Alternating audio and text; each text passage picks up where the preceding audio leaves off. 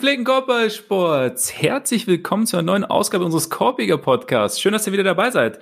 Ich weiß nicht, wie es euch geht. Irgendwie, es wirkt so ein bisschen mittlerweile, als seien die Finals schon irgendwie wieder Wochen her. Dabei sind es gerade ziemlich genau sieben Tage. Aber mittlerweile ist natürlich schon wieder einiges passiert. Also ich meine, erstens, ganz kurz noch für all die es verpasst haben, es gab eine extra Folge von uns am Montag. Zweitens, Team USA hat ein Spiel verloren, sich jetzt gerade rehabilitiert gegen den Iran und äh, wir sind wieder irgendwo in der Twilight Zone zwischen Gerüchten, Trades und Talenten. Und genau darum soll es heute gehen. Und deshalb sitzt er mir natürlich auch wieder gegenüber, der niemals, zu keiner Zeit, uninformierte. Ole fragt. Mein Name ist Max Marweiter und äh, Ole, auf einer Skala von 1 bis 23, weil im Basketball die 23 einfach die allerbeste Nummer ist aller Zeiten. Sorry, Larry Bird an dieser Stelle. Ich wollte es gerade sagen. Wie heiß bist du auf den Draft? Oder die Draft? Ich, ja. Äh, auf Draft. Also mittlerweile schon relativ weit oben zu verorten. Ich würde jetzt sagen, vielleicht die 21 wie, wie äh, KG zu besten Zeiten. Das, das äh, trifft es dann vielleicht ja. ganz gut. Mhm. So, weil anything is possible, nicht wahr? So, äh, so ist es, ja. Das ist, das ist meine absolut hölzerne Überleitung. Nee, aber also momentan, es ist ja auch gleichzeitig die Lying Season weshalb sich gerade alle möglichen Gerüchte breit machen und man nicht so ganz weiß, wer, wer pickt jetzt für wen und wen pickt er dann und wer wird vielleicht dann sofort wieder verschifft in irgendeiner deutlich größeren Transaktion für Superstar X, der keinen Bock mehr hat auf sein Team äh, und vielleicht. vielleicht. darüber nachdenkt, in, in Kürze einen Trade zu erwägen oder darüber nachzudenken oder sich eine Forderung zu stellen ja. in erster Linie definitiv sich Gedanken, über seine Zukunft macht. Ja, ja genau. Ja. Die, die Gedanken ja. über die Zukunft, die sind sehr präsent momentan. Die, die sind bei uns allen präsent und die sind natürlich auch äh, Richtung Draft präsent, aber es gab ja jetzt tatsächlich sogar auch schon einen echten Trade. Der kann zwar so erst finalisiert werden, dann am 6. August, aber die Parameter stimmen schon mal. Er kann zwar auch noch erweitert werden, vielleicht passiert das sogar, also vielleicht werden noch weitere Teams involviert, aber es ist ja zumindest schon mal so der, der Abzug betätigt worden wie wir, wie wir Waffen-Nerds sagen. Und äh, von daher, es geht los. Also ich bin, ich bin jetzt mittlerweile schon ziemlich gespannt wieder. Ich dachte noch vor ein paar Tagen so, boah, jetzt mal kurz irgendwie durchatmen wäre auch nicht verkehrt. Und gleichzeitig ja. Macht halt irgendwie auch Bock. Also irgendwie, äh, es ist zwar gerade gerade was dann so ein Draft angeht, wenn das so schnell danach kommt und man nicht wirklich Zeit hat, wenn man jetzt nicht während der Saison auch die ganze Zeit alles verfolgt hat, was im College Basketball und international ja. passiert ist, äh, dann muss man sich das halt relativ schnell so ein bisschen alles reinpfeifen. Und also deswegen ist es auch, finde ich, sehr wichtig, dass es halt die Leute gibt, die das das ganze Jahr über machen, damit man Referenzen hat. Weil es kann halt einfach nicht jeder machen. Es, es funktioniert ja. so einfach nicht. Aber dadurch hat man dann halt so ein paar Tage, um sich relativ viele Informationen reinzuziehen. Und das, äh, das macht dann irgendwie schon auch immer Bock, finde ich.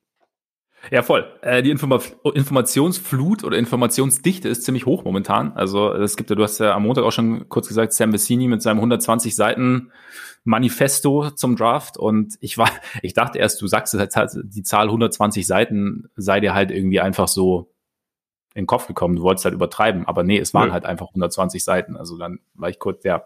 Und äh, es stimmt, also ich bin mittlerweile, ich, ich denke eigentlich fast jedes Jahr vor dem Draft, denke ich mir so, boah, ja, irgendwie auch egal. So, weißt du, so, so der Draft an sich, was danach dann passiert, wird Dann natürlich interessant. Im Front Office der Bulls oder was? Genau. Ja. Deswegen, aber dieses Jahr ist es ja tatsächlich irgendwie so, als, als Bulls-Fan, es gibt die zweite Runde. Ja, da, da könnte einiges gehen. Ich glaube an 38 oder so. Aber ja, es ist natürlich, wenn das eigene Team nicht dabei ist, äh, gerade so, wenn es wenn's größere Talente gibt wie dieses Jahr, dann denkt man sich mal so, ja, eigentlich gar nicht so interessant. Aber ich habe dann eben auch angefangen, mich so ein bisschen einzulesen und bin jetzt mittlerweile auch ich glaube, ich bin noch nicht bei der 20 angekommen. Ich, ich weiß nicht, ich würde mir so eine, ja, so eine, so eine solide 15 vielleicht geben. Aber auch bei allem, was außen rum geht, weil ich glaube, dieses Jahr ist es gerade so mit dem, du hast den Trade ja schon angesprochen, wer tradet hoch, wer ähm, ist gar nicht so interessiert. Gibt es jetzt diesen Superstar-Trade? Keine Ahnung, muss jetzt ja nicht unbedingt sein, aber es könnten ja, es könnte ja schon der ein oder andere Deal folgen, auch der so ein bisschen so dass die Balance so ein bisschen in die eine oder andere Richtung verschiebt und eben die, also ich finde es immer ganz interessant, wenn man da mal anfängt, so über die Talente zu reden oder, oder zu lesen, dann steigt auf jeden Fall das Interesse. Und auch denkt, okay, das, das klingt vielversprechend und hier und da. Und dann ähm, habe ich auf jeden Fall Bock. Ich meine, wie bei dir oder beziehungsweise bei mir vor allem, ich verfolge es, habe nicht die Zeit, über das Jahr zu verfolgen. Und ähm, habe mir jetzt schnell eingelesen. Deshalb ke bitte keinen keinen Scouting-Report erwarten. Aber ähm, wir werden auch keinen Mockdraft machen in dem Sinne, sondern wir sprechen einfach ein bisschen drüber, ne? Ja. Und von daher, wir schauen einfach mal so, sprechen die Top Prospects durch. Das scheint ja alles relativ klar zu sein. Und äh, wer uns noch so ein bisschen unter die Augen gekommen ist, der uns interessieren könnte. Und äh, beginnen wollen wir natürlich mit dem Trade, beziehungsweise vorher noch, worauf müssen wir auf jeden Fall hinweisen? Patreon. Patreon, so ist es. Denn unter patreon.com slash Korbiger Podcast und Korbiger mit so ist das. Äh, da könnt ihr uns mit monatlichen Beiträgen ein bisschen unterstützen, wenn ihr das wollt. Und äh, vielen, vielen Dank an all die es schon tun. Gleichzeitig der berühmte Extra-Content, den es häufig gibt, regelmäßig gibt. Und äh, genau, schaut da gerne mal vorbei, wenn ihr, wenn ihr wollt. Und jetzt direkt rein zum Trade Grizzlies Pelicans. Wir haben am Montag, waren ja die Spekulationen schon losgegangen. Damals ging es, glaube ich, noch um rund um Bledsoe nur. Genau. Valenciunas war noch nicht mit drin. Jetzt ist es groß geworden. Valenciunas plus eben der 17. Pick der Grizzlies gegen Bledsoe Adams, den 10. Pick der Pelicans und den Lakers Pick nächstes Jahr, ne? Ja, der auch äh, Top 10 geschützt ist. Und ja. dafür geht aber auch noch ein weiterer Pick, dann, also ein weiterer Zweitrunden-Pick, wenn ich es richtig im Kopf habe, nach, äh, nach New Orleans wieder zurück. Ja, stimmt. Der war auch noch involviert. Und auf jeden Fall, äh, also wir haben ja, du vor allem als großer Grizzlies-Sympathisant, letztes Jahr die Grizzlies verfolgt und so der Konsens war, alle relativ überzeugt von Jonas Valanciunas. Deswegen war ich auch so ein bisschen überrascht, dass er, dass er in den Trade involviert war. Aber es gab schon auch Gründe, es zu tun, ne? Ja, also ich glaube, da, da spielen so mehrere Faktoren mit rein. Ich finde Valanciunas auch richtig gut. Ich finde auch, er war letzte Saison, abgesehen von Morant und teilweise sogar vor Morant, wahrscheinlich der, der konstanteste Spieler bei den Grizzlies und ist mittlerweile, mhm. also glaube ich, locker einer der zehn besten Center der Liga. Aber äh, es steht halt nächstes Jahr eine Vertragsverlängerung an. Da hat man vielleicht jetzt schon langsam erkannt, das könnte, es könnte mehr sein, als man zahlen will, weil ein Spielertyp wie Valanciunas, wir haben es äh, in den Playoffs gesehen, auch nicht zum ersten Mal stößt da irgendwann so ein kleines bisschen an seine Grenzen. Und wenn man dann überlegt, okay, der will wahrscheinlich auch über 20 Millionen pro Jahr und das über einen längeren Zeitraum. Vielleicht müssten wir dann einfach jetzt daraus Kapital schlagen, dass er gerade eine super gute Saison gespielt hat und man die Möglichkeit hat, ihn abzugeben. Gleichzeitig hat man Jaron Jackson, man hat Jackson Hayes, äh, nee, Quatsch, Jackson Hayes hat man nicht, man hat, man hat ähm, Jaron Jackson und äh, Brandon Clark und Xavier Tillman, also man ja. hat junges Talent für den für den Frontcourt und Jaron Jackson ist zwar momentan noch zu dünn, aber irgendwann ist ja schon wahrscheinlich die Vorstellung, dass er auch eher auf der 5 mehr spielen soll und der einzelne, äh, einzige Big Man sein soll, gerade gerade in, ähm, in Playoff-Situationen. Und deswegen hat man jetzt halt dadurch, also dass man auch Adams bekommen hat, der natürlich auch viel zu viel Geld verdient, hat man aber erstmal quasi noch eine ähm, einen etwas längeren Zeitraum einen sicheren ähm, Posten, also einen sicheren Veteran auf der Center-Position, der da jetzt wahrscheinlich der nicht so gut sein wird, wie Valanciunas es zuletzt war, aber mit dem man halt erstmal seine Sicherheit hat und der dann irgendwann halt auch einfach quasi ins zweite Glied rücken kann oder halt irgendwann wieder weitergeschickt werden kann. Ich glaube, das ist halt so mit das Kalkül dahinter.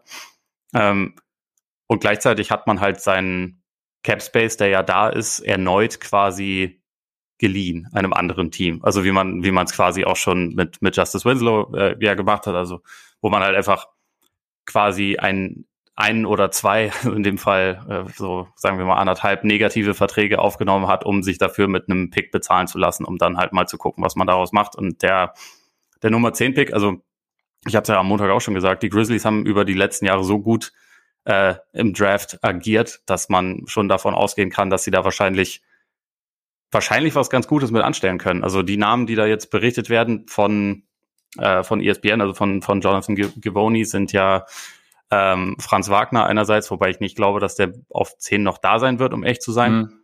Oder Josh Giddy. Ja. Das sind Leute, die man, also der, die beide wahrscheinlich relativ schnell irgendwie was Positives beitragen können. Es gibt auch noch die Möglichkeit, dass man halt noch äh, versucht, noch weiter sich nach oben zu bewegen. Wer weiß, kann natürlich passieren, aber ja, ich glaube, das ist halt so ein bisschen die Strategie, die sie, die sie in Memphis fahren. Und äh, einerseits finde ich das auch finde ich das auch logisch. Sie sind ja die letzten Jahre auch schon damit ganz gut gefahren. Das Ungewöhnliche an diesem Trade ist halt, dass sie, äh, dass sie letztes Jahr das deutlich bessere Team waren als die Pelicans. Ja. Und normalerweise ist ja eher das, also ein Team, was nicht so gut ist, was dann solche Deals macht, die einen vielleicht kurzfristig schwächen, weil man kriegt erstmal einen schlechteren Center, ähm, um damit dann irgendwie weiterzuschauen. Aber in dem Fall, ich glaube, sie sind halt das geduldigere Team. Und ich glaube, in Memphis verfolgt man auch eher die Strategie, wir wollen irgendwann richtig groß angreifen und nicht kurzfristig ganz gut sein, aber halt wahrscheinlich nie gut genug. Und ich glaube, das ist halt wahrscheinlich auch so ein bisschen das Valanciunas-Thema. Der ist gut, aber er wird wahrscheinlich, wenn man irgendwann Meister werden will, nicht mehr Teil, also nicht mehr ein essentieller Teil deines Teams sein. Und ich glaube, deswegen, deswegen war es insofern logisch, auch wenn es mich auf den ersten, ersten Blick auch so ein bisschen überrascht hat, dass sie Valanciunas abgeben. Aber ja, es spielen halt viele Faktoren damit rein, weshalb ich dann schon denke, dass es, dass es halt auch Sinn ergibt.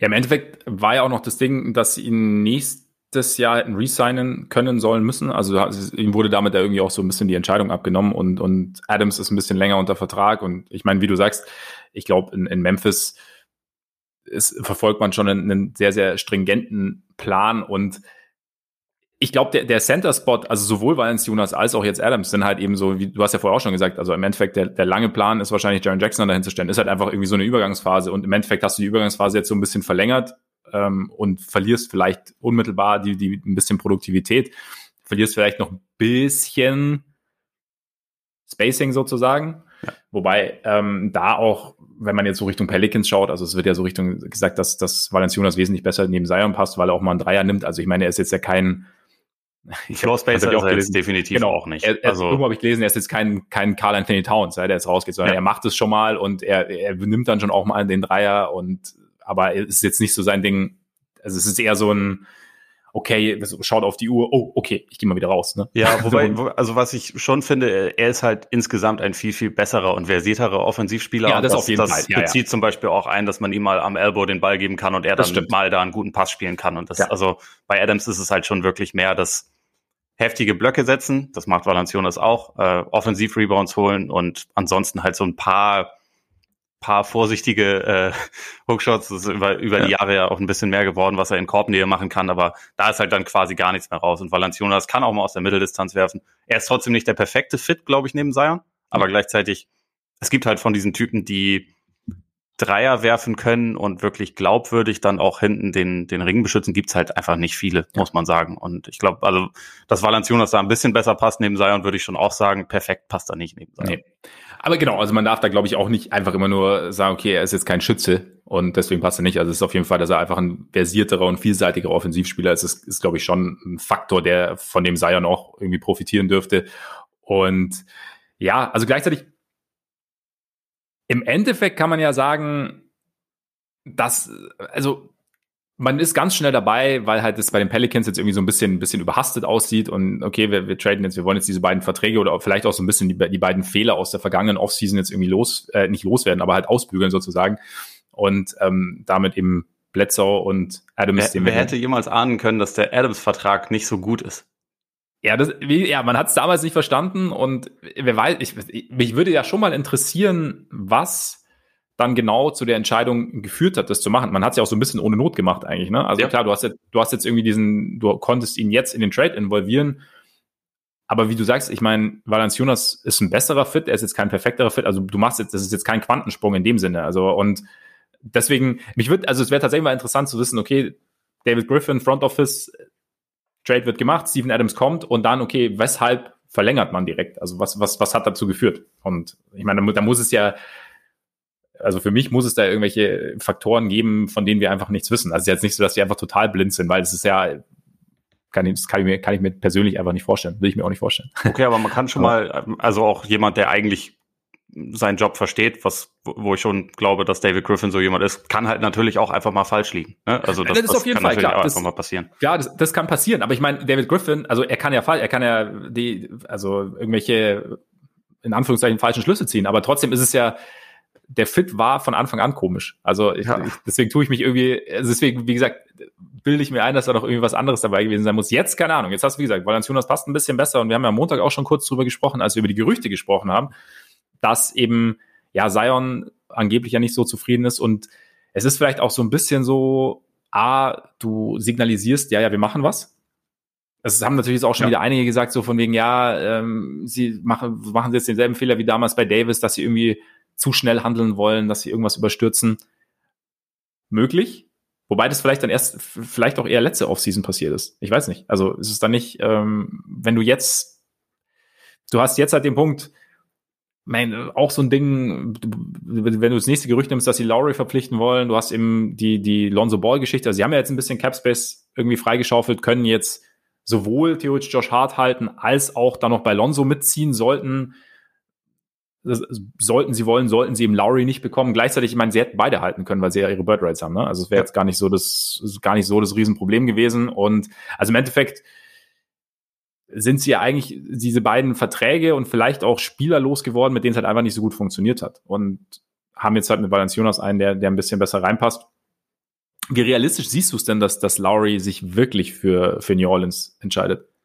Also ich glaube, wenn sie seine, seine Gehaltswünsche erfüllen und das kein anderes Team tut, dann ist die Chance schon auf jeden Fall gegeben. Das ist halt so ein bisschen die Frage. Aber also ich hatte jetzt vor ein paar Tagen auch noch mal gesehen, irgendwie, er möchte drei Jahre und insgesamt 90 Millionen Dollar verdienen. Da hätte, also, wenn ich jetzt, wenn ich jetzt ein Team bauen würde, würde ich da schon irgendwann denken, so, boah, okay, also das ist schon heftig. Ne? Also ja. ich bin großer Kyle Lowry-Fan und finde ihn auch immer noch, immer noch gut und sehe ihn in vielen Teams auch einen Unterschied machen. Aber für drei Jahre nochmal so viel Geld, das ist halt schon eine Ansage. Und deswegen, ähm, ich glaube, wenn sie das machen, wenn, also ich glaube, also bei bei den Pelicans spielt er mit rein, dass der Druck nicht nur wegen Zion, sondern auch, glaube ich, wegen der äh, Besitzerfamilie sehr groß ist, dass man halt relativ schnell jetzt die, die äh, Sprünge macht. Also seit Zion da ist, wurde zweimal der Coach entlassen. Man hat irgendwie äh, sportlich absolut nicht den großen Erwartungen entsprechen können. Und ich glaube, die haben so das Gefühl, die müssen jetzt liefern. Deswegen, das wäre dann halt quasi das Kalkül, dass man sagt, okay, Lowry ist äh, als Playmaker definitiv ein Schritt weiter, als, als es Lonzo ist. Also da würde ich auch mitgehen. Ähm, ja. Und deswegen holen wir den jetzt rein, hoffen, dass er einen Impact hat wie Chris Paul bei den Suns. Also dieses, diese Aussage habe ich jetzt auch schon irgendwo gelesen, dass das so ein bisschen der. Normal eigentlich die, ne? Genau, wo ich aber denke, okay, aber das ist doch, also ich finde nicht, dass die beiden jetzt so richtig gut vergleichbar sind miteinander. Also da, da hat man schon noch mal ein kleines bisschen äh, einen Sprung zwischen zwischen Paul und Lowry. Das ist jetzt nicht eins zu eins, dass man da erwarten kann, wir holen den ja. da jetzt rein und dann passt das, aber äh, das scheint so ein bisschen das Kalkül zu sein. Und dann, also was du eben gesagt hast, dieses eigentlich ein bisschen schneller ungeduldig werden, als es vielleicht für einen Teamaufbau langfristig sinnvoll wäre, das sehe ich da schon, weil, also klar, sie können jetzt Lowry holen, sie haben Valanciunas schon geholt, sie haben dafür ihren Top 10 Pick abgegeben, wer, braucht schon einen Top 10 Pick? Äh, und damit sind sie nächste Saison kurzfristig natürlich besser. Also davon ist auszugehen, dass sie, dass sie dann erstmal besser werden.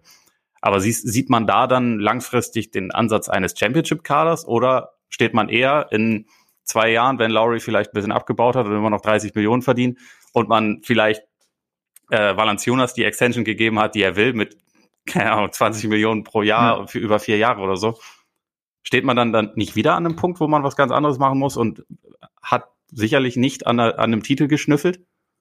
Möglich, möglich. Ich meine, gleichzeitig kann aber halt da ja auch noch abseits der Geschichten die, können diverse Dinge passieren. Also entweder zum Beispiel Zion und Ingram harmonieren irgendwann oder du fehlst halt doch einen Trade, vielleicht sogar für Ingram noch ein. Also ich meine, da, da, sind ja noch, noch andere Parameter, die dann da eine Rolle spielen, die dann irgendwie das beeinflussen können. Aber wie gesagt, ich bin bei Lowry auch, als du es gesagt hast, also dieser Vergleich mit Paul ist halt, okay, du hast halt zwei erfahrene Point Guards, so, die, ja. ähm, die ein Team anleiten können, die als Leader fungieren können, die vielleicht auch in einem jungen Team weiterhelfen können, beziehungsweise im, im Fall von Pauls gemacht haben. Aber genau, spielerisch ist es halt was anderes. Und ich glaube auch, also ich würde mir auch einbilden, also A, glaube ich, waren die Suns auch weiter. Also vor allem, was die Balance innerhalb des Kaders einfach angeht. Ja. Das heißt, ähm, im Endeffekt war Paul so, wenn man so will, vielleicht das letzte Puzzlestück ja, und er war ein sehr wichtiges, und, aber er, er war ein sehr wichtiges, genau, also er war ein sehr, sehr zentrales, aber und bei New Orleans liegt halt dann irgendwie dann doch noch deutlich mehr im Argen. Also allein wie, wie die beiden Stars dann harmonieren. Und klar, Aiden hat nochmal diesen Sprung gemacht dieses Jahr, den man vielleicht, also gerade in den Playoffs, den man so nicht unbedingt ähm, erwartet hatte. Aber da jetzt dann irgendwie eins zu eins das, das übertragen zu wollen, finde ich auch ein bisschen schwierig. Zumal ich glaube, bei Lowry das Geld, also es haben natürlich wenige Contender, aber also für ein für ein Team, das unmittelbar vor einer Championship steht oder davor steht, um eine Championship mitzuspielen, da kann ich, könnte ich mir das schon eher vorstellen, dass es dann eben, dass dann vielleicht auch ein letztes Jahr, in dem er vielleicht dann schon irgendwie abgebaut hat, nicht mehr ganz so, nicht mehr ganz so tragisch ist, weil du in den beiden Jahren halt irgendwie noch relativ viel von ihm bekommen hast. Aber bei, bei, bei, bei, den Pelicans bin ich mir halt nicht sicher, ob das schon der, ob sie da nicht noch zu weit weg davon sind. Deswegen habe ich auch ja. ein bisschen Angst, dass es nicht klappt, dass dann Lonzo bleibt. Und ähm, ich habe heute schon wieder Gerüchte um Dennis Schröder gelesen in Bezug auf ähm, unsere geliebte windige Stadt. Les Boulets. Les Boulets, genau. Und ehrlich gesagt, ich habe da ein bisschen Angst davor. Also auch, weil es gibt ja diese Billy Donovan Connection und ich sehe einfach Dennis Schröder wirklich nicht als, als passenden zweiten Guard, Point Guard. Nee, also Schröder-Levine Backcourt sehe ich ehrlich gesagt auch nicht, dass das, nee. äh, dass das jetzt der, der Fit ist, der dich, also vor allem als Mannschaft irgendwie so richtig nach vorne bringt. So, ja. aber ich kann mir schon vorstellen, dass die Karten bei, bei Lonzo nicht so schlecht stehen. Also, dass der, dass der in Chicago landet. Drück einfach, drück einfach dir selbst die Daumen. Das, äh, das tue ich auch, das tue ich auch, äh, weil es, es wäre auf jeden Fall besser. Wie gesagt, er wäre jetzt auch nicht dein, dein Lead-Playmaker in dem Sinne oder der, der, der klare Point Guard, habe ich am Montag gesagt, aber es wäre auf jeden Fall, also wie gesagt, also ich würde, ich hoffe, ich hoffe einfach weiterhin. Aber wenn, wenn Lowry nicht kommt, also ich meine, dann, dann wären die Pelicans ja dumm, es nicht zu machen, oder nicht? Ja, schon, aber also alles, was man, was man bisher so mitgekriegt hat, ist es, also steht er offensichtlich ja nicht ganz weit oben in der persönlichen Präferenzliste von, von ja. David Griffin und dem Front Office. Also deswegen, also natürlich gibt es auch ein Szenario, dass er da bleibt, wenn sie halt sonst, wenn alle anderen Optionen nicht funktionieren, aber also wer weiß, ob sie sich, wenn es bei Lowry nicht klappt, vielleicht auch erstmal noch um Mike Conley bemühen oder so. Das ist ja auch ein, das ist ja auch Stimmt. ein alter Point Guard, der mit, wo du genau das gleiche Schema ansetzen kannst. Ja, der ja. macht das jetzt wie Chris Paul, der kommt hier rein und dann werden wir nächste Saison kommen ja. wir in die Finals, weil der genauso gut ist. Der ist nämlich auch alt. So, also ja keine Ahnung. Das, vielleicht denkt man auch eher so. Vielleicht kommen sie auch am Ende zu dem Schluss, okay, wir sind eigentlich noch ziemlich weit weg und wir haben mit Lonzo jemanden, der eigentlich schon gut zu Zion passt, auch wenn wir dazu eigentlich noch einen Point Guard brauchten, äh, bräuchten, plus Lonzo, weil Lonzo eigentlich mehr Wing ist, mehr sekundärer ja, Playmaker eben, als, genau. als ja. äh, Point Guard, aber der als solcher ja trotzdem eigentlich ins Team passt und vor allem auch zur Timeline passen würde, wenn man diese Timeline nicht künstlich nach vorne pushen wollen würde. Ja. Aber wer weiß, also sie denken dort ein bisschen anders. Deswegen finde ich sie auch, finde ich sie auch wirklich schwer einzuschätzen. Wie gesagt, also wahrscheinlich auch wieder nur ein Zwischenschritt und den sie wissen wahrscheinlich oder hoffentlich schon ein bisschen mehr, was sie weitermachen wollen. Wir können es noch nicht wissen. Aber ja, also ich bin die, die Deals der letzten, des letzten Jahres sind mir jetzt, liegen mir jetzt auch nicht auf der Hand, weshalb sie es gemacht haben. Ich kann jetzt, jetzt kann ich schon eher nachvollziehen. Also wie gesagt, das war, glaube ich, auch so ein bisschen so ein Ausbügel. Aber wie es dann, wie es dann weitergeht und wie jetzt so diese, diese ganzen Ideen, diese ganzen Gerüchte, wie sie sich, vielleicht, immer, vielleicht geht Conley ja auch nach Chicago, ne? Haben wir auch gesagt. Die Bulls sind ja eigentlich auch nicht mehr so richtig im Rebuild. Also sie sind im Rebuild, aber nicht im Rebuild. Also sie, sie haben halt auch keine jungen Spieler, außer Coming Superstar Patrick Williams. Du hast ähm, Kobe White schon wieder vergessen, ne? Kobe White ist verletzt, verdammt. Das ist ja, das, ist ja das Problem. existiert. Ja, nein, er existiert. Ja, nein, er existiert, aber bei Kobe White, ich, ich hatte ja, ich habe ja schon Hoffnung in Kobe White, also grundsätzlich und vor allem aber auch kommende, auf kommende Saison. Also dumm ist halt jetzt, dass er diese Offseason nicht so nutzen kann, wie er sie vielleicht hätte nutzen können. That's the problem. Ja. Das the Kobe. Aber wir wollen ja eigentlich, also gut, ich will eigentlich schon immer über die Bulls reden, weißt du ja. Aber eigentlich wollen wir nicht über die Bulls reden. Okay, ich habe ich hab eine Überleitung für dich mit den okay. Bulls. Und ja. zwar, du hast mir ja die ganze Zeit immer gesagt, das ist schon okay, dass sie den, dass sie mhm. den Pick dieses Jahr nicht haben. Ähm, jetzt, wo du dich ein bisschen mehr mit dem, mit dem Jahrgang beschäftigt hast, siehst du das immer noch so oder geht es dir mittlerweile ein bisschen mehr auf den Sack, dass äh, der Nummer 8 Pick, den jetzt Orlando hat, dass ja. den nicht die Boulets haben? Es geht mir, sagen wir mal so, es geht mir ein bisschen mehr auf den Sack. Natürlich, es hängt auch so ein bisschen damit zusammen, dass äh, rund um, um den Draft irgendwie was passiert, was ich eigentlich relativ angenehm finde, dass man mal versucht, sich auf die Stärken von, also man, klar, man spricht die Schwächen auch an, aber es wird so ein bisschen, die Stärken werden ein bisschen mehr rausgestellt. Das heißt, irgendwie, was du über so Spiele liest, denkst du immer so, huh, interesting. Ja? Von ja. daher habe ich jetzt natürlich auch, bin ich auch über diverse Spiele gestolpert, so in den letzten Tagen, die durchaus interessant hätten sein können, die vielleicht auch Richtung, Richtung 8 noch zu haben sein könnten. Ja. Und ähm, deshalb, ja, ja, schon. Also es gibt ja, wie gesagt, es gäbe ja auch noch die Möglichkeit, dann eben diesen Pick dann auch zu verwenden für einen Trade zum Beispiel. Haben wir ja auch gesagt, es gibt halt einfach jetzt gerade dann nicht mehr so diese, die Möglichkeit, also keine Ahnung, hätte euch vielleicht dann auch nicht, dass es dann besser hätte laufen können, oder dass dann, dass du dann in der, in der Pole Position gewesen wärst. Geil, eine Formel 1 Referenz. ähm, ähm, für, für Ben Simmons zum Beispiel. Oder du mal vielleicht, vielleicht da auch nochmal mehr Möglichkeiten gehabt und so. Und ja, ich, ich bin etwas weniger zufrieden, aber es ist, es gibt auch, es gibt ja auch mehrere Wege, nach Castro Brauxel. Deswegen ist, ja. es, ist es so halb, ist es, ist es immer noch halb okay. Wie gesagt, es hat mir so ein bisschen die, äh, die, das Excitement für die erste Runde so genommen. Mich wundert tatsächlich aber auch sehr, dass der Kälte den Nummer 16 Pick nicht hat, den er sonst gehabt hätte, weil ja. der an OKC gegangen ist. Ja, und äh, wo ich halt echt gespannt bin, ich meine, du hast ja vorher auch gesagt, kurz die Grizzlies äh, würden vielleicht noch weiter hoch, wer weiß. Und da gibt's dann noch die Warriors an sieben, die gern irgendwie was hätten. Da habe ich jetzt auch bei, bei Zach Lowe mit äh, Jonathan Givoni und Mike Schmitz hat er irgendwie, also die beiden Draft-Experten von der ESPN hat er einen Podcast gehabt und da haben sie auch lange spekuliert, ob man da vielleicht, ob da irgendwas passiert, dass sie dann irgendwie so eine, einen Deal rund um einen, die, die Anthony Melton und vielleicht Xavier Tillman oder wie auch immer, also es müssten relativ viele Spieler involviert sein, haben sie gesagt, aber dass man da eben so ein bisschen, bisschen tauscht, dass, dass die Warriors sozusagen fertigere Spieler bekommen und die Grizzlies größere Chancen haben auf denjenigen, den sie favorisieren. Das finde ich eigentlich nochmal einen ganz interessanten Seitenaspekt, weil wir die Warriors ja immer so Richtung, Richtung großer Deal irgendwie auf, auf dem Zettel haben. Jetzt gerade eben auch nach den Gerüchten, dass Clay, Curry und, und Draymond irgendwie gern noch einen Star hätten oder beziehungsweise halt mehr Bewegung im Front Office gern hätten. Was, was Spieler angeht. Und von daher bin ich mal gespannt, was, was, was da noch passiert. Also so, so, so einen kleineren Trade, der, der ihnen Spieler bringt, die sie halt, die ihnen halt weiterhelfen können. Also finde ich, zumindest, wobei ich aber auch gedacht habe, jetzt bei den Spielen, die man so gesehen hat, dass da auch einige dabei wären, die ihnen vielleicht direkt helfen könnten, ne? Ja, also es ist halt, glaube ich, ich ähm, es gibt halt gerade oben so ein paar Leute, wo es halt, die könnten an vier oder fünf gehen, die können noch ein bisschen tiefer fallen und da, da gibt's dann irgendwie viele Kombinationen aus einerseits massiver Upside, aber noch lange nicht fertig, so Jonathan Kuminga zum Beispiel ja, und gleichzeitig ja. Leute, wo man denken könnte, vielleicht ist die Upside nicht so groß, aber könnte man sofort reinpluggen, wie zum Beispiel Franz Wagner. Das wäre halt jemand, der, glaube ich, auch, also gerade mit seinem mit seinem Off-Ball-Movement, mit seinem Passspiel und seiner grundsätzlichen Spielintelligenz, das wäre ja schon jemand, wo man denken könnte, der würde ihnen wahrscheinlich sofort weiterhelfen. Gleichzeitig ist ja. Nummer sieben vielleicht für einen Spieler, der ja eigentlich dann mehr ein Glue-Guy ist, wahrscheinlich auch hoch. Ja. Und man, also wenn man es seinen alternden Superstars verkaufen will, dann ist es halt trotzdem noch jemand, der 19 ist und der, der eine Saison, äh, der zwei Saisons am, am College war und da, den man ihnen vielleicht nicht zwingend als den Heilsbringer verkaufen kann. Und deswegen ist es halt irgendwie eine sehr komplizierte Situation. Aber ich finde, also die Warriors sind, haben wir auch am Montag schon drüber gesprochen, einfach ein faszinierendes Team, weil es in so ja. viele Richtungen gehen kann. Sie könnten ja auch sagen, wenn Kuminga an sieben noch verfügbar ist, der hat ziemlich sicher die größte Upside von allen Leuten, die wir hier jetzt noch picken können. Der ist aber noch nicht ansatzweise fertig.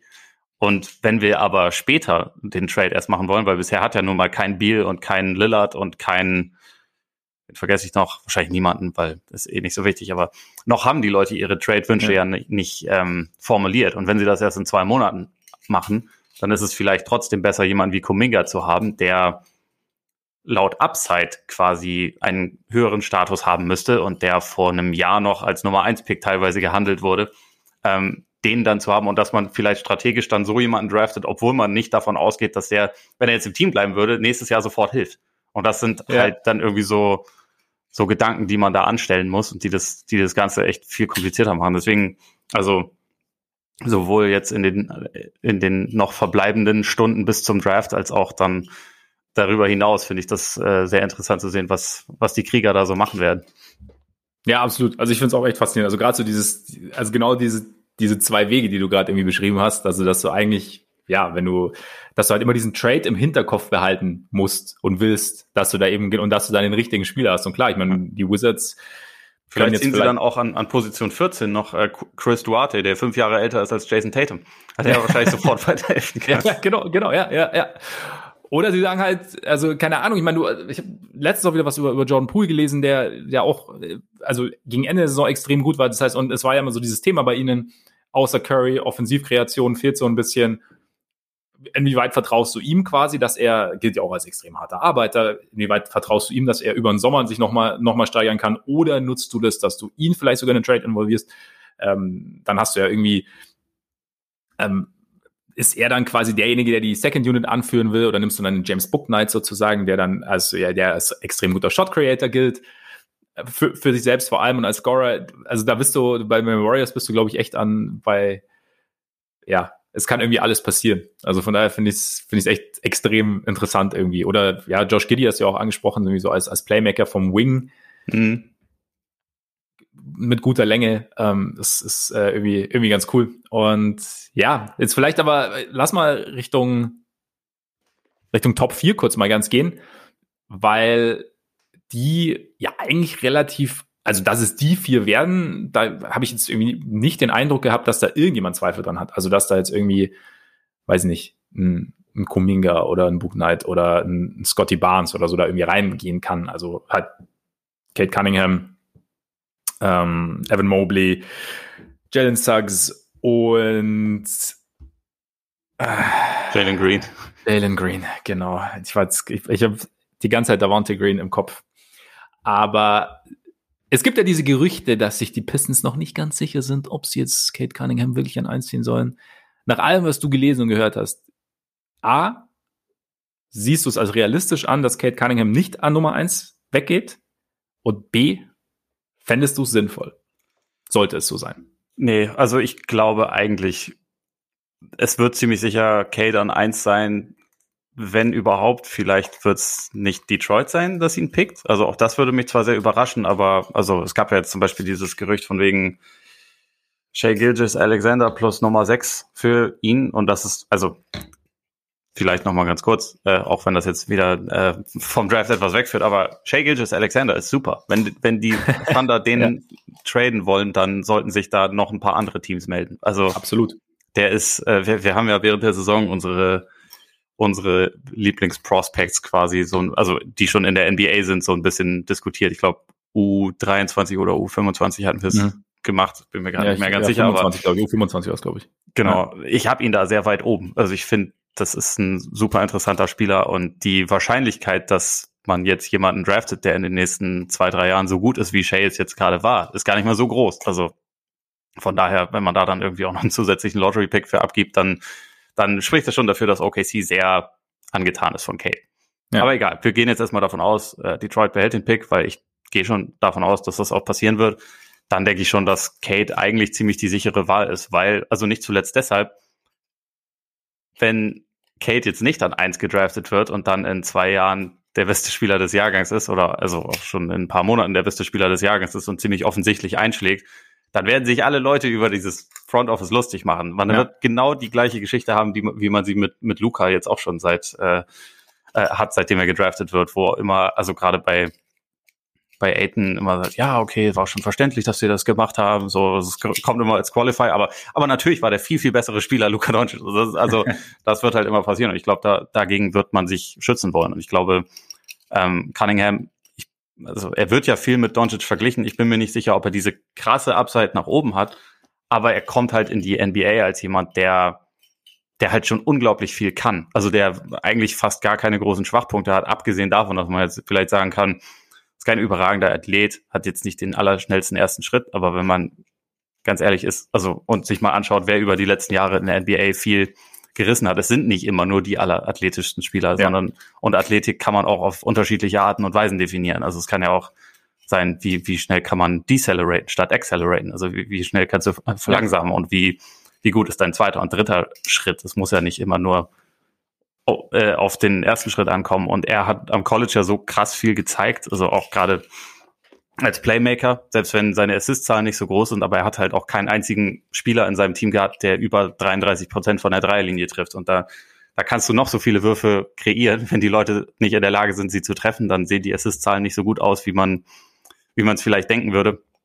Oder wie sie vielleicht sein sollten, aber das macht dich nicht zu einem schlechteren Passer. Und äh, er ist also selbst wenn ich denke, er ist vielleicht offensiv, hat er vielleicht nicht ganz so ein krasses Ceiling, wie es jetzt Luca hat. Dafür ist er defensiv halt jetzt schon besser und auch da glaube ich äh, ein bisschen mehr dahinter, auch defensiv einen großen ja. Impact zu haben. Und ich glaube, er ist einfach, er ist ein, ein, sicherer Pick, was immer ein bisschen langweilig klingt, aber in seinem Fall nicht langweilig sein sollte, weil er er sticht einfach, finde ich, heraus, auch bei allem, was man jetzt ähm, was man jetzt gehört hat, auch irgendwie, wie er, wie er als Typ so ist, was seine Arbeitseinstellung und so ist, das, das ist halt alles durchweg positiv. Deswegen denke ich mir immer, okay, also vielleicht bei Evan Mobley könnte ich es noch am ehesten verstehen, wenn man da denkt, der ist vielleicht einfach wegen seiner einzigartigen Länge kombiniert mit der Mobilität, ist der vielleicht dann, da könnte ich schon verstehen, warum jemand sagt, der interessiert mich noch mehr, der ist vielleicht noch mehr mein, äh, mein, mein Lieblingsspieler in diesem Draft, aber ich glaube,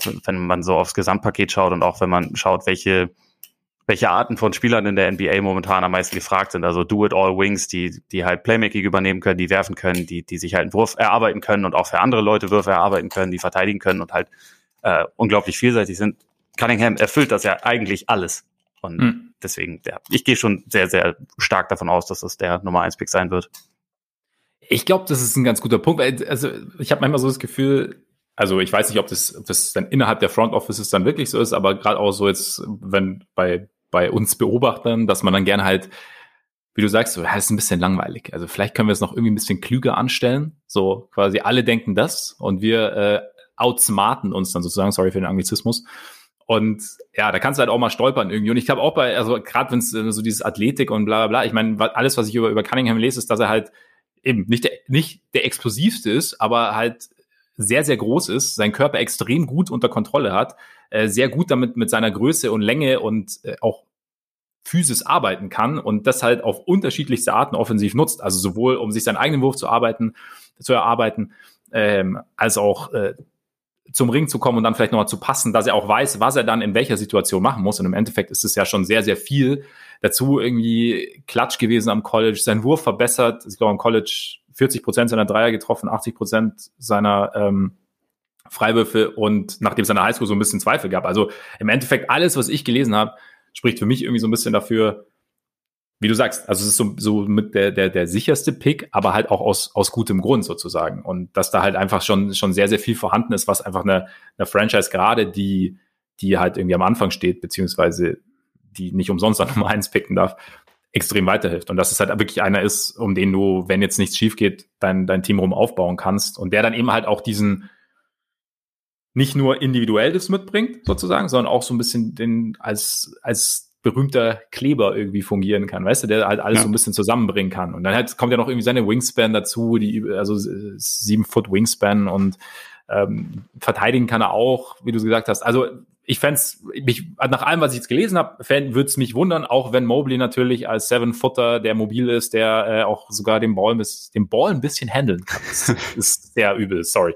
Äh, der ähm, mit, auch mal ins, ins Dribbling gehen kann, der als ein vielseitiger Verteidiger ist, der mobil ist.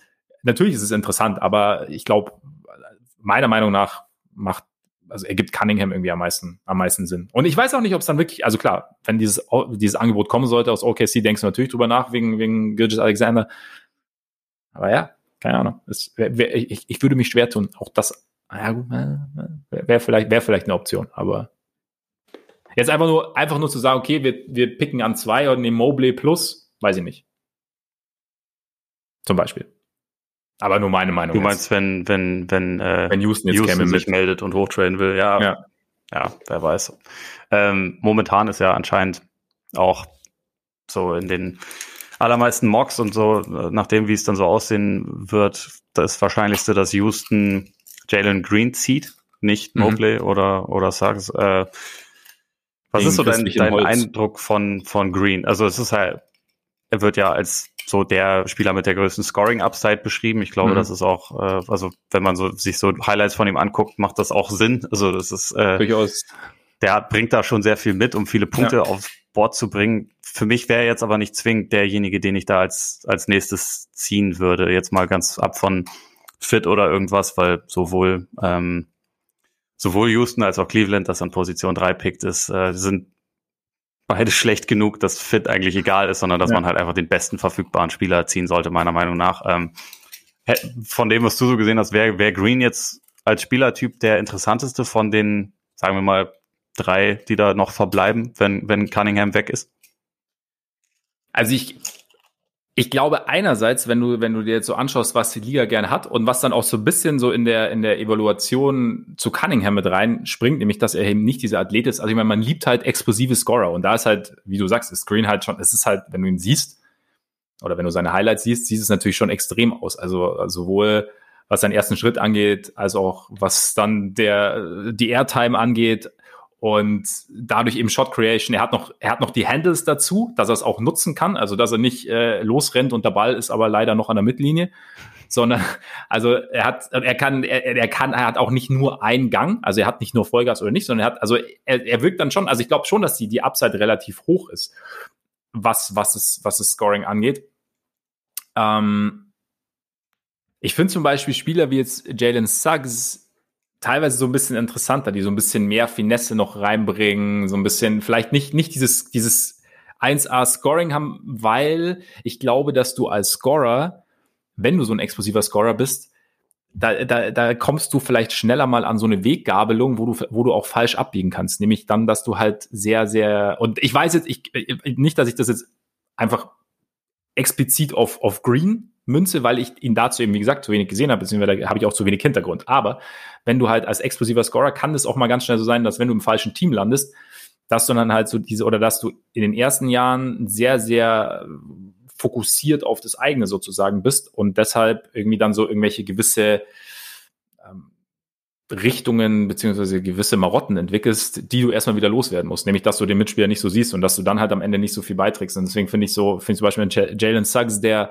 einerseits ein sehr, sehr guter Verteidiger ist, der andererseits ein guter Passer ist, der vielleicht nicht der, der dein, dein Lead Creator sein kann oder sein sollte, finde ich vielleicht sogar ein bisschen interessanter. Ich meine, bei mir, was bei, bei Mobley halt der Punkt ist, ich bin halt einfach kein riesen Big Man-Fan. Deswegen ich, ich, bin, ich war einfach so, deswegen war ich auch sehr begeistert von dem Vucevic-Trade natürlich. Ähm, ja, deswegen, ja. Ähm, nein, aber ich, ich finde ich finde per se einfach so rein aus subjektiven, ästhetischen Gründen gucke ich halt einfach Guards und Wings lieber zu als Bigs. Aber klar, ich meine, so, wie gesagt, ein, ein Seven-Footer, der mobil ist, der natürlich auch noch sehr, sehr schmal unterwegs ist, ne, muss man auch sehen. Ja. Also da, das ist, glaube ich, noch so ein so ein Punkt. Ich habe auch irgendwie bei, bei Sam Vecini gelesen, dass halt irgendwie sein Schwerpunkt sehr, sehr hoch sein soll, dass man halt diese, diese berühmte Core Strength, dass es jetzt nicht gesagt ist, dass es wirklich funktioniert und dass er dann halt gegen die Jokic's und den Beats und so ein bisschen Probleme bekommen könnte. Aber klar, ich meine, so ein Spieler, der, der so vielseitig ist, immer witzig, Vecini hat ja auch dieses, sein, sein Shot-Profil irgendwie gehabt aus dem, aus dem College, das irgendwie so, warte mal, ich hab's mir, ich hab's mir sogar notiert, weil das war echt irgendwie geil. Also also nach, nach Rolls, nach Post-Ups, nach Spot-Ups, Cuts, Offensiv-Rebounds, Transition, ISO, sogar eben Ballhändler im Pick and Roll und alles hat sich so zwischen, anteilig zwischen 15 und 7 Prozent bewegt irgendwie. Also, dass er halt einfach auf wahnsinnig viele Arten auch offensiv tätig werden kann. Mhm. Und vielleicht ist es dann, alles in allem ist das vielleicht der interessantere Spieler dann. Also der interessanteste von den drei Verbliebenen. Weil du halt einfach so ein bisschen diese Vielseitigkeit hast und dann eben diese, diese Länge hinten als Shotblocker, als Rim Protector, auch von der Weak Side und so dann vielleicht gehst du objektiv dann tatsächlich mit, mit Mobley. Und dann kannst du, könnte zum Beispiel jetzt mit Wood funktionieren für die Rockets oder ist es, ergibt es für die Rockets dann einfach keinen Sinn zu sagen, wir haben jetzt gerade mit Wood verlängert oder sagst du einfach, wir können Wood vielleicht auch weiter traden, wenn wir einfach auf Mobley setzen oder? Ich finde, wenn du das, also die Möglichkeit hast, einen potenziell generational Big zu draften, also einen der wenigen äh, Bigs, die vielleicht auch dann irgendwann, wenn man dann mal richtig gut ist, in den Playoffs nicht nur funktionieren und spielbar sind, sondern vielleicht sogar das andere Team wahnsinnig machen, weil sie Sachen können, die man von Bigs nicht erwartet, dann, dann sagt man nicht, Christian Wood ist aber auch schon hier. Also das ist dann nicht das Wichtigste. Ich glaube, ja, erstmal ja. ist es so, dass da beide werfen können und beide, beide mobil sind, kann man experimentieren mit, äh, mit Two Big Lineups. Ja. Man muss nicht zwingend Macht man einen, Houston eh gerne, traditionell. Eben. Entschuldigung. Es hat, es hat da eine gewisse Tradition ja. und auch keine schlechte Tradition. Eben. Ähm, man kann das schon ausprobieren und wenn es nicht funktioniert, es äh, hat, hat ein Christian Wood, glaube ich, schon auch noch einen gewissen Trade-Wert. Also das ist für mich ja. jetzt keiner, äh, wenn ich davon überzeugt bin, dass, äh, dass Mobley der interessanteste ist. Und also ich persönlich bin das ehrlich gesagt auch. Ich finde ihn als, als Talent, einfach weil er ziemlich einzigartig ist, spannender als, als Jalen Green, der halt sicherlich viele Punkte machen wird, aber das, was du gesagt hast, ist, finde ich, real. Also es ist relativ selten, dass äh, nicht so riesige Guard-Scorer dann die besten Spieler von Championship-Teams werden. Das kommt, kommt jetzt nicht ständig vor, sage ich mal. Und also bei allen Fähigkeiten, die er gezeigt hat, die ich auch spannend finde und wo ich auch denke, also der wird relativ schnell in der NBA wahrscheinlich ein 20-Punkte-Scorer sein. Also da, davon gehe ich aus. Die Frage ist, wie viel, also was kann dir vielleicht ein, ein Mobley geben, was, was spannender ist. Da sehe ich halt schon, sehe ich halt schon Potenzial dafür, einfach weil, weil der dir potenziell so viel abdecken kann. Und äh, deswegen, wenn man, wenn man davon überzeugt ist, das ist der, das ist der Beste, dann draftet man den und lässt sich nicht davon abbringen, weil man Christian Wood schon hat. Also wie gesagt, die, die Rockets sind an einem Punkt, wo sie wirklich weit davon entfernt sind, gut zu sein. Und da geht's immer erstmal darum, wer ist das beste Talent, um wen kann ich vielleicht das Team aufbauen. Und wenn ich schon einen ganz guten Spieler habe, der aber sicherlich kein Franchise-Player ist, dann ja, ist, dann ja. lässt man sich dadurch, finde ich, nicht davon abbringen. Ja, sehe ich, sehe ich ähnlich, beziehungsweise sehe ich ziemlich genauso. Also es ist dann, es ist dann natürlich ein bisschen blöd gelaufen, aber vor einem Jahr konnte man halt noch nicht wissen, dass man Christian Wood verlängert hat, dass es so rapide bergab geht und dass man jetzt die Möglichkeit hat, Mobley zu, zu ziehen. Und dann denke ich auch, dass du halt, ja, eben, du hast ja dieses, diese Möglichkeit, das Experiment zu machen. Genau, und sie werden trotzdem hm. Jalen Green draften. habe ich denn, denkst du, ich habe Green Unrecht getan, wenn ich sage, so, diese, dass er eben so, so Tendenzen entwickeln könnte? Also beziehungsweise nicht er, sondern dass das, ist das, ist das valide oder ist es einfach so ein bisschen Hirngespinst? Nee, ich würde sagen, dass da schon eine gewisse Gefahr besteht. Also bei allem, was ich jetzt so von seinen G-League-Highlights gesehen habe, er, er, versucht ja schon, seine Teammates teilweise mit einzubeziehen. Er ist mhm. da jetzt nicht, äh, finde ich, noch nicht so wirklich versiert drin, aber es ist nicht so, dass er die ganze Zeit nur auf den eigenen Wurf geht. So, das, ja. das finde ich eigentlich ganz, äh, ganz vielversprechend. Aber ich glaube, in Houston wird dann auch so ein bisschen die Frage sein, oder grundsätzlich bei dem Team, wo er landet, was ist so die Infrastruktur, die er um ihn herum hat und was ist das System, was um ihn herum besteht. Also wenn es wenn es halt eigentlich erstmal nur darum geht, hier, du hast, du kriegst den Ball, mach Punkte, mach, mach, was du willst und ja. äh, es fehlt so ein bisschen das Konstrukt um ihn herum, was ihn vielleicht dann auch äh, so ein bisschen accountable hält, wo wir schon bei den bei den äh, englischen Begriffen sind, äh, dann dann kann die Gefahr schon bestehen. Und ich meine, es ist ja durchaus auch möglich, dass das Licht dann ein bisschen später angeht. Also ich würde Zach Levine da als Beispiel nehmen, der ja auch jemand ist, der nicht selten mit mit Jalen Green verglichen wird, ja. so als die Art von Spielertyp, die das werden kann. Zach Levine ist jetzt für mich auch kein mittlerweile kein eigensinniger Spieler mehr, aber ich glaube, es war schon auch ein Weg, den er zurücklegen musste, um, ja. um irgendwie sich so zu dem Spieler zu entwickeln, der jetzt ist, der halt auch den Ball, den Ball teilt und der ist jetzt halt bei seinem zweiten Team. Ne? So, ja. die, die Gefahr besteht halt natürlich schon immer. Übrigens ganz kurz zu Zach Levine. Ich habe mir am Anfang auch so, so rund um die Bulls haben wir auch so gelesen, ja geil, Team USA und so, dann kann er mal so ein bisschen rekrutieren quasi mittlerweile. Ich habe ein bisschen, ich habe eher ein bisschen Angst, dass die anderen rekrutieren. rekrutieren. Ja, so ein bisschen. ja, von daher war das vielleicht der realistischere Weg, aber gut, egal. Ja, gut, dann äh, bleibt eigentlich noch äh, Jalen Suggs für dich. Also eigentlich dachte ich mir, Toronto ist gar nicht so blöd für ihn, oder?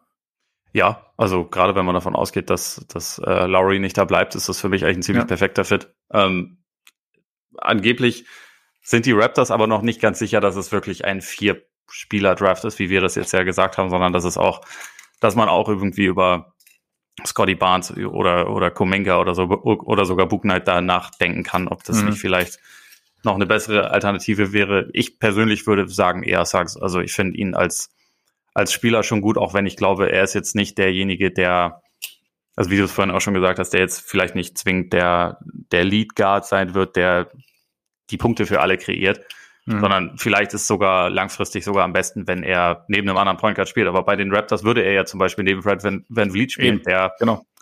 der das schon kennt, sowohl selber Ballvortrag zu übernehmen und für andere zu kreieren, als auch halt Spot-Up-Shooter zu sein, um Blöcke zu laufen. Also diese, diese Synergie wäre ja da und das wären beides Leute, die verteidigen können, so die ähm, wohlwollende Comparison für, für Suggs ist Drew Holiday, der, also, ja. der auch, finde ich, nicht der klassische Lead Point Guard ist immer, also weil er dafür vielleicht auch manchmal als Decision Maker ein bisschen, bisschen zu wild ist und ein bisschen ja. komische Sachen macht, der aber gleichzeitig schon offensiv einen Beitrag leisten kann. Es ist natürlich ein bisschen die Frage, wie, wie Suggs seinen Wurf ähm, stabilisiert. Das ist halt so ein, so ein Punkt, der noch ein bisschen kommen muss, weil am College war er vor allem ein sehr guter Athlet, der aber also von alles, allem draußen so ein kleines bisschen streaky war.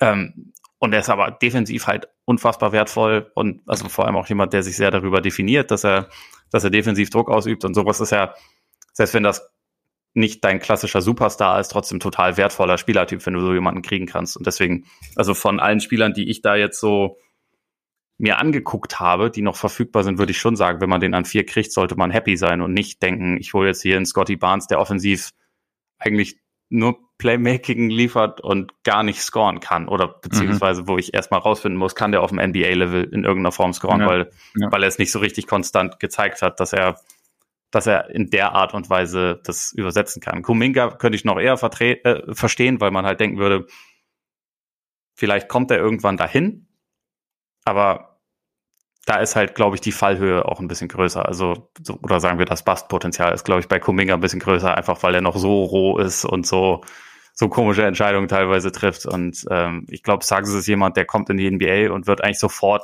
ein positiver Spieler sein. Und das ist auch für Guards gar nicht mal so selbstverständlich. Aber ich glaube, bei ihm kann man davon ausgehen, dass das so sein wird. Gibt's gibt's eigentlich mal eine Statistik, wie ich meine, bei Kuminga hört man ja, also liest man ja viel über dieses Potenzial, eben, dass er halt einfach so ein, so ein, so ein krasser Athlet ist, so explosiv ist, dass er äh, am Ring extrem gut abschließt, aber dann sagst du ja auch so, ähm, der so ein bisschen ja, in der Entscheidungsfindung noch, noch, noch deutliche Probleme hat, der keinen guten Wurf hat. Wie oft hat denn sowas, sowas funktioniert, wenn du schon, also klar, also er hat letztlich auch G-League gespielt, ne? Ja, der hat mit, mit Jalen Green in einem Team ja, bei genau, Ignite. also Genau. Und mich, mich würde tatsächlich interessieren, wie oft es dann wirklich schon funktioniert hat, dann, dass du gesagt hast, dass man sich so auf diese Upside so extrem, ja, irgendwie, wenn, wenn er, wenn er es packt, wenn er es packt, wenn er, wenn er das, das und das und das noch ändert, wenn es halt so, ich meine, es ist ja auch so ein bisschen vielschichtiger. Also klar, du kannst an deinem Wurf arbeiten, klar, du kannst an deinem Decision-Making arbeiten.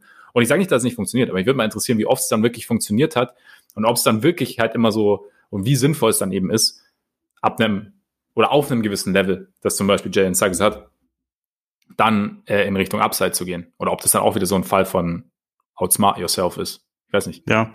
Ja, ich meine, es ist, glaube ich, dann häufig auch sowas, was man erst ein paar Jahre später bewerten kann, wo Klar. man letztendlich dann auch einfach äh, Glück haben muss. Also äh, ist vielleicht kein fairer Vergleich, weil auch unterschiedliche Art von Prospect und so, aber äh, bei Jalen Brown zum Beispiel, als der an drei gepickt wurde, haben auch alle gesagt, dass das wahrscheinlich ein Reach ist, ja. weil das so ein bisschen ja. überraschend kam ja. und weil er halt auch am College eher roh war und man äh, Zweifel hatte, ist jetzt, ist, also da ging es dann irgendwie darum, um die Frage, ist er zu clever für die NBA, was jetzt natürlich nicht das Thema ist und was letztendlich auch bescheuert ist. Also eigentlich finde ich äh, eine ganz komische, ja. ganz komische Art von Herangehensweise. aber verdammt.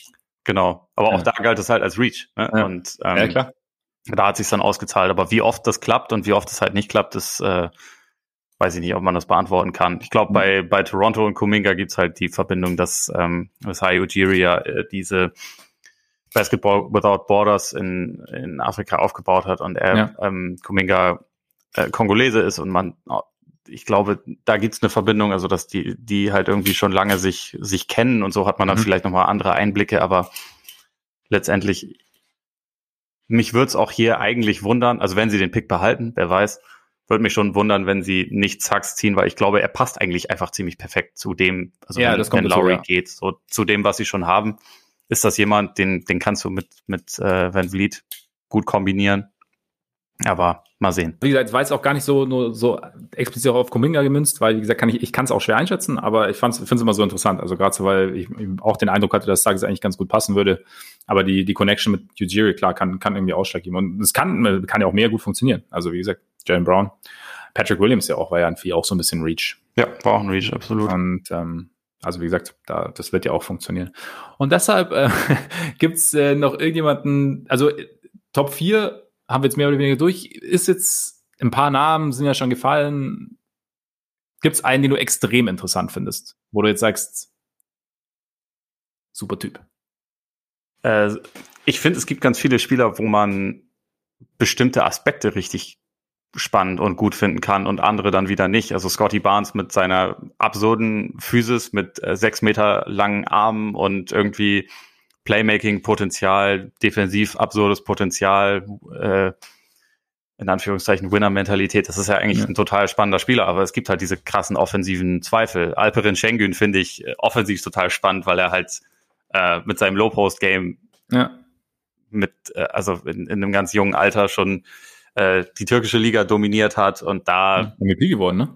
Ja, genau, ist MVP ja. geworden. Ähm, und hat also so eine Fußarbeit, die halt völlig verrückt ist. Und gleichzeitig, wenn ich so mir seine Highlights angucke, ist das ein, ist das ein schnellerer Enes Kanter, der aber defensiv genau die gleichen Probleme haben wird? Ist der nicht ja. irgendwie viel zu langsam für die NBA? Also die, die, die Zweifel sind dann irgendwie auch da und ähm, ich finde, da gibt's so, da gibt's so einige Kandidaten, auch Usman Garuba, der bei äh, Real Madrid gespielt hat, absurd guter Verteidiger, aber kommt er in der NBA zurecht? Und ich mhm. finde da, also sobald man diese Top 4 verlässt, wo man, glaube ich, bei allen davon ausgehen kann, dass die in irgendeiner Form einschlagen werden.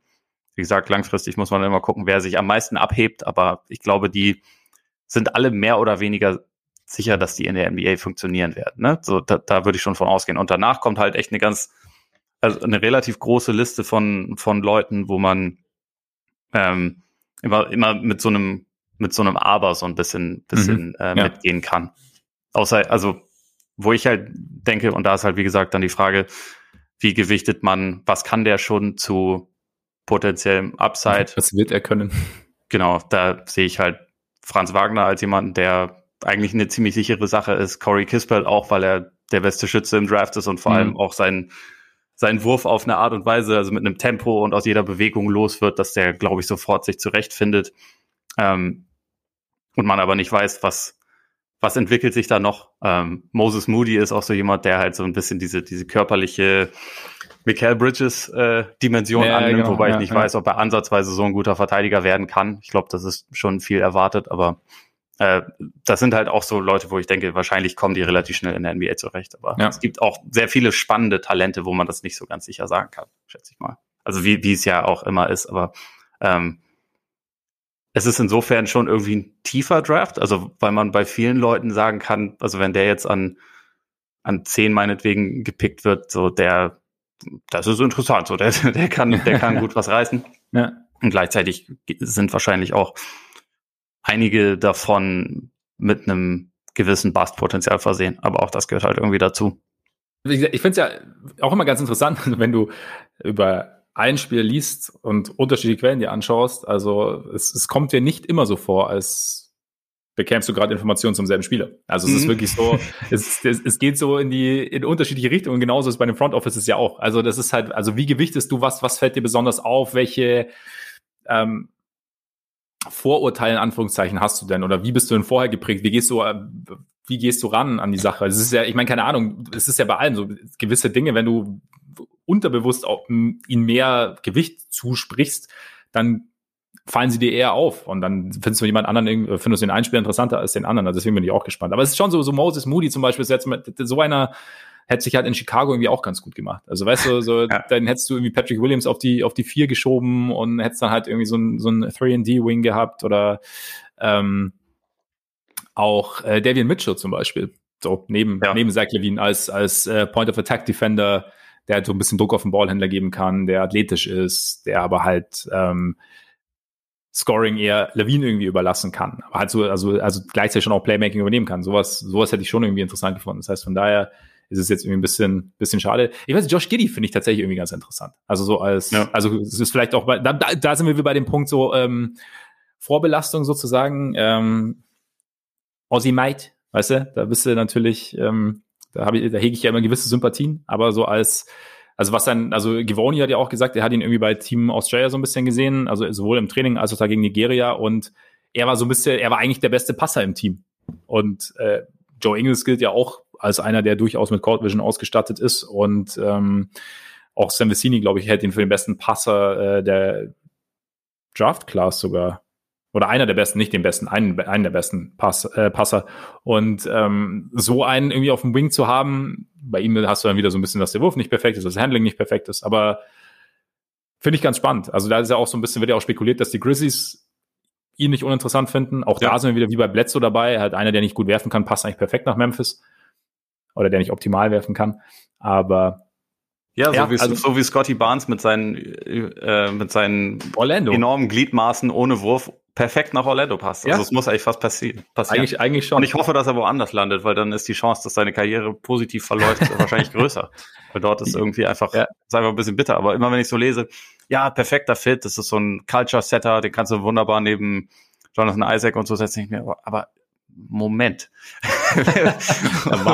Michael Fultz und so. Fehlt da ja. dann nicht irgendwie eine Komponente? Und ich hoffe, dass, ja. es, dass es gefixt kriegt, aber ich finde seine, seine Wurfbewegung sieht halt auch einfach irgendwie so aus, als müsste man die eigentlich so ein bisschen general überholen. Also weil mhm. es so, es ist irgendwie so eine, so eine, so, so eine komische statische Bewegung und er wirkt auch, finde ich, immer nicht so, als würde er die, die Würfe mit Selbstvertrauen nehmen. Das ja. ist eigentlich, also kommen wir wieder bei unserem alten Freund Chip England an, wenn der in San Antonio landen würde, was natürlich nicht realistisch ist, weil er wird nicht auf zwölf fallen. Ähm, und da arbeitet jemand von Grund auf mit seiner Wurfmechanik, dann kann ich, kann ich mir schon vorstellen, dass das so ja. der beste Forward in diesem Jahrgang wird, aber das ist ein weiter Weg dahin, weil der Wurf muss halt schon erstmal irgendwo herkommen. Und er ist auch ansonsten jetzt nicht so, dass er äh, alle Fähigkeiten hat, um sich ansonsten offensiv halt Würfe zu verschaffen. Und auch sein Playmaking ist halt, finde ich, dann, also das, das kann man schon als Stärke ansehen, aber es ist halt nur dann eine richtig gute Stärke, wenn man auch ein Scorer ist. Sonst ja. ist es schon mit gewissen Problemen behaftet. Stimmt. Oder New Orleans wäre dann vielleicht auch nicht uninteressant, weil ich meine, Kollege Ball hat seinen Wurf ja auch leicht, leicht verändert über die letzten Jahre. Ja. Also, aber apropos Shooting, ähm, was hältst du denn so von, also wie schätzt du jemanden wie Chris Duarte ein? Der, du hast ja schon angesprochen vorher, der deutlich älter ist als andere, aber der einen extrem guten Wurf mitbringt, unglaublich effizient wirft, der noch dazu so im Teamverbund, was man liest, ganz gut verteidigen kann, der aber natürlich jetzt wahrscheinlich nicht so, ist, ist das so ein, so ein, so ein Cam Johnson-Fall dann irgendwie? Oder wie hoch würdest du jetzt persönlich sagen, oder, oder ab welcher Position kommt natürlich dann auch aufs Team an? Würdest du dann sagen, okay, das war jetzt ein bisschen hoch für so ein Spieler? War bei, bei Johnson ja damals zum Beispiel auch der Fall. Ja, es ist eine gute Frage. Also es kommt immer so ein bisschen drauf an, was dann noch verfügbar ist und was das Team ist, was ihn pickt. Also da das Beispiel wäre jetzt Golden State, wenn die halt an ja. sieben jemanden gepickt haben, der eher ein, äh, vielleicht eher langfristig Potenzial hat. Also wenn sie da beispielsweise Kuminga holen, dann werden sie mit dem zweiten Pick jemanden nehmen müssen, der, wo sie davon überzeugt sind, dass er ihnen sofort weiterhilft. Und wenn das dann an 14 äh, Duarte ist, dann wäre ich davon jetzt nicht überrascht. Wenn, also wenn's, wenn Corey Kispert da noch ver verfügbar ist, der zwei Jahre jünger ist und genauso gut werfen kann oder vielleicht sogar noch besser werfen kann, ja. würde ich es auch verstehen, dass man den nimmt. Aber ich glaube, das, das ist halt vielleicht so die Range. Ähm, obwohl das dann realistisch ist. Würde mich jetzt wundern bei den Spielern, die insgesamt so verfügbar sind, wenn er schon irgendwie auf zehn oder so gezogen wird, wie es ja mhm. bei, bei Cam Johnson so war, wenn ich es richtig im Kopf habe. Das war ja, war das zehn? Also Jalen Smith war ja letztes Jahr zehn und ja. äh, ich glaube, Cam Johnson war auch zehn. Egal. Es muss so hoch gewesen sein, dass, dass Kobe White leicht überrascht war. Ja, stimmt. Nee, dann war das, dann war das, glaube ich, sogar noch ein ganz kleines bisschen höher. Aber also, ich glaube, das ist deswegen. Nee, nee ich glaube nicht, nee, weil, weil, weil White war ja selber sieben der klassische Siebener pickt. Also und er war ja, ja. vor ihm. Also ich glaube, so zu zehn rum war es, glaube ich, schon mal über Johnson. Ja. Ja. Wumpe. Egal. Auf jeden Fall ja. war es noch irgendwie in der, in der hinteren Lottery sozusagen. Ja. Ne? Und da könnte es auch jetzt passieren, aber es ist halt grundsätzlich, finde ich, immer schwierig, das so pauschal zu sagen, weil es einfach voll darauf ankommt, welches, ja. welches Team ist das Absolut. und wie entwickelt sich auch der Draft bis dahin. Also wer, ähm, wer ist vielleicht gefallen, wer ist ja. äh, überraschenderweise noch auf dem Board, den man auch ziehen könnte, das, das äh, spielt halt immer eine Rolle. Ja, absolut. Ich habe nur Johnson ins Spiel gebracht, eben weil damals ja auch jeder gesagt hat, ne, warum und so. Mittlerweile ist, hat sich das halt, also für die Suns persönlich natürlich extrem ausgezahlt, weil er, wie gesagt, war halt auch wieder so ein eher ein langweiliger Pick und so. Zum Beispiel, keine Ahnung, sowas wäre aber auch was für, für Memphis, eigentlich. Also man, man spekuliert da jetzt eben über ähm, halt Spiel mit mehr Upside, aber halt ein, ein sicherer Shooter wäre jetzt ja auch nicht blöd. Also weißt du, die sind ja nicht alt in dem Sinne. Also die passen ja auch zur Timeline. Und dann wird es ja schon irgendwie Sinn ergeben, da jemanden zu nehmen. Also klar, tra äh, tradest du für so jemanden dann hoch oder hoffst du das? Aber das ist dann, das finde ich auch immer geil. Dann sagt er, ja, ist ein guter Shooter, aber jetzt nicht so interessant. Und hinterher Draft vorbei, mitten in der Saison, oh, fuck, wir brauchen irgendwie einen Shooter. Wenn wir nur verdammt nochmal einen Shooter hätten. Dann. Ja, ich glaube, äh, ich glaube, ihr, ihr Traum-Szenario für 10 wäre Wagner, aber da ist halt die Frage, ob der da noch verfügbar ist, ja. weil es ja dieses Gerücht gibt, dass, dass äh, Sacramento ihm sogar mal ein Versprechen gemacht hat. Aber ja. ähm, wer weiß, also wenn er da noch da ist, kann ich mir schon vorstellen, dass das ihre Wunschvorstellung wäre. Und da würde ich ja. auch sagen, der, der kann vielleicht so ein guter Shooter werden, wie, wie Duarte ist, jetzt da beispielsweise schon ist. Und er bringt aber auch noch viel mehr mit und ist fünf ja. Jahre jünger oder vier Jahre jünger und äh, deckt dann vielleicht sogar noch ein bisschen mehr ab. Aber grundsätzlich verstehe ich auch diesen, diesen Appeal, dass man halt manchmal, also gerade wenn man schon ein etwas besseres Team ist und also ich meine, das trifft gerade auf die Warriors zu, aber es trifft im Prinzip auch auf die Grizzlies zu, die ja wirklich also die jetzt auch schon die Playoffs erreicht haben. Ähm, wenn man da einen Spieler sieht, der ein kleines bisschen älter ist und der aber dafür vielleicht auch schon wirklich Lücken füllt, ähm, die du im ja. Team hast, dass man da dann auch mal sagen kann, okay, dann geht es jetzt nicht darum, wer ist in fünf Jahren der bessere Spieler, weil nach fünf Jahren ist der Rookie-Vertrag auch schon abgelaufen und da musst du dann halt ja auch wieder ähm, wieder andere Kohlen meistens abrufen, ja. sondern wer hilft uns jetzt sofort weiter? Und also die Perspektive kann es auf jeden Fall auch geben. Ja, zum, Beispiel in Memphis finde ich halt auch, dass du hast halt im Endeffekt, ist, oder sieht so aus, als hättest du deinen deinen Kern quasi schon zusammen mit, mit vor allem mit Jackson und, und Morant und du weißt halt, also man hat zumindest mal einen Eindruck gewonnen, was gerade Morant auch noch gut hätte in seinem Spiel, was sein Spiel so ein bisschen öffnen würde, beziehungsweise seinem Spiel ähm, gute Komponenten hinzufügen könnte. Deswegen fände ich es irgendwie, irgendwie ganz interessant. Aber hast du noch irgendein Team, auf das du extrem schaust? Oder bei, bei dem du gespannt bist, was, was es so macht? Oder ist es Äh, ich, ich hätte eigentlich ganz gerne, dass Boston noch versucht, irgendwie in die erste Runde reinzutraden. Ja. weil, also, weil es gibt viele Wings und irgendwie, ähm, gerade Wings wird so ein bisschen länger, würden halt diesem Team immer noch ganz gut zu Gesicht stehen. Aber es wird auch gar nicht mal so leicht, da, da rein zu traden. Also von daher, nee, ansonsten, ich lasse es jetzt einfach mal auf mich zukommen. Ja, ich auch. Ich meine, die, die, verrückten Thunder sind natürlich irgendwie mit ihren ja, 8 Milliarden Picks und aber also, mich hat es ein bisschen abgeschreckt mit dieser mit dieser Gilgis Alexander Geschichte. Ja, wobei da fand ich es auch ganz interessant. Ich, was Low, im Zweifel ist es oft Low bei mir, der gesagt hat, also wie viel Bock hast du denn auch als, als äh, Shay dann quasi jedes Jahr dann so nach der Hälfte der Saison heißt dann, okay, wir haben jetzt irgendwie keinen Bock mehr, beziehungsweise mhm. und wir schauen jetzt, dass wir eine hohe Draft-Position haben und eigentlich, also du bist quasi unser bester Spieler, aber eigentlich so richtig, also so wirklich das Nutzen, was wir an dir haben, wollen wir irgendwie gerade auch nicht, weil, also da bist du ja, also und eigentlich ist er ja schon weiter irgendwo so ein bisschen und und deswegen wünscht man sich manchmal vielleicht für ihn dann schon, dass er irgendwie rauskommt, so, oder beziehungsweise, dass er irgendwie eine andere Situation bekommt. Keine Ahnung, wie es jetzt nächstes Jahr in OKC aussieht, aber so grundsätzlich. Free Shay. Free, Free Shay, genau. Wäre auch einer für die Bulls übrigens. Aber. Natürlich, wer nicht. Da haben wir natürlich, ich weiß nicht, ich weiß nicht, wie es da, wie es da so mit äh, passenden, vielleicht der 2035 Erstrunden-Pick oder so und 2033. Ja.